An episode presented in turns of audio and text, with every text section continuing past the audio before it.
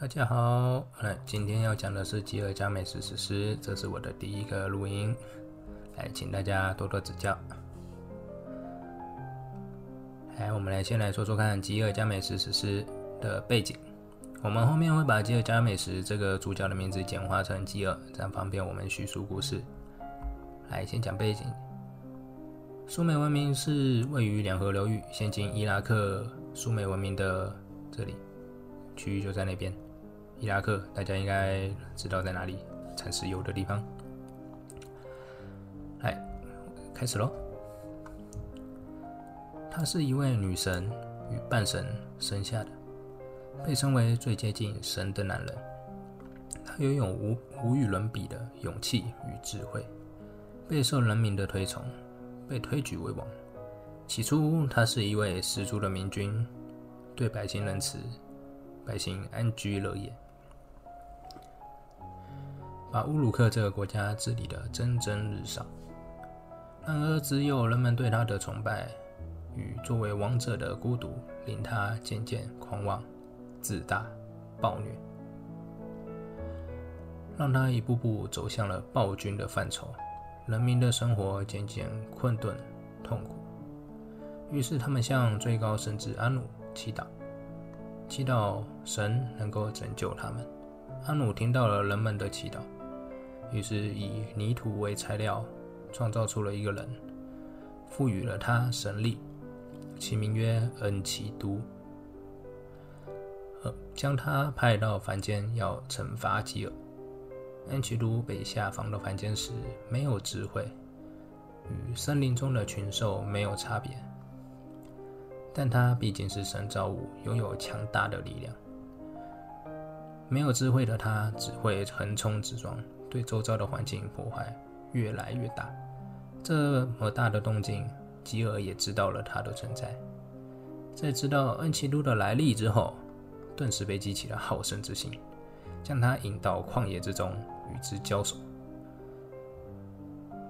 恩奇都的力量固然强大，但只知道蛮力的使用是无法战胜吉尔的。最后，他败在吉尔手下，吉尔。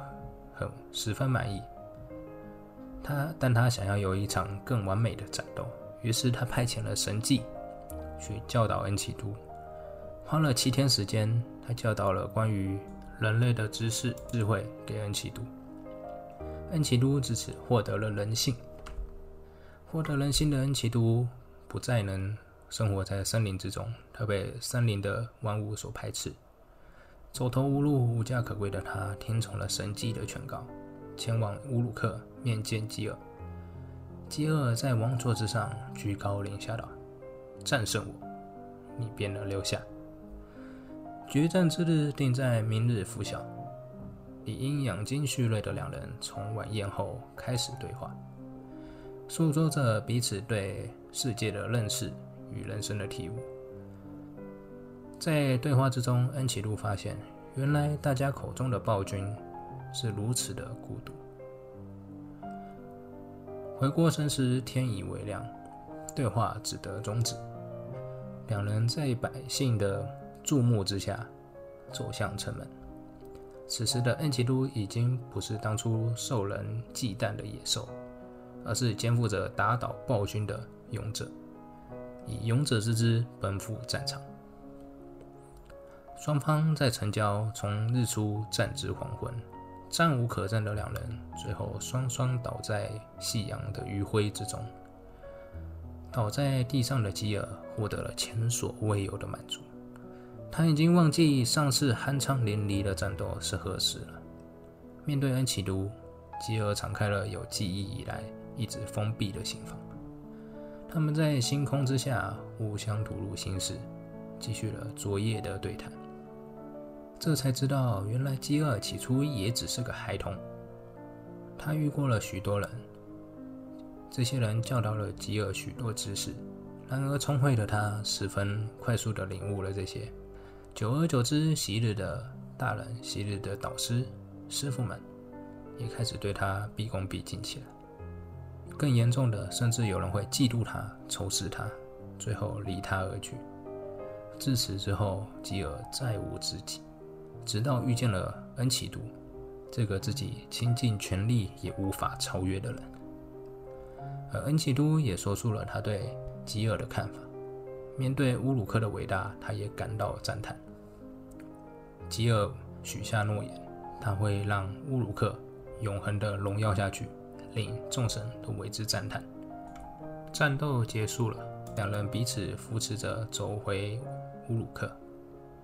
原本期望着这位上天使者能够帮助他们打倒国王的人民，看到这幅景象，无不惊讶，甚至有些恐惧。面对惊愕交加的人民，刚归来的两人面对全城百姓宣誓道：“我们会共同拥护乌鲁克，使他繁荣，使他荣耀，使他的名声响彻世界。” Hello，大家，这一集就先到这边喽。下一集我会尽快赶出来，各位记得去听啊！拜拜喽。有想互动的人，记得 FB 搜寻“工科生讲故事”，来这边跟我聊天抬杠。我有开一个社团，大家赶快来加，呵呵，陪我抬杠聊天。好，拜拜。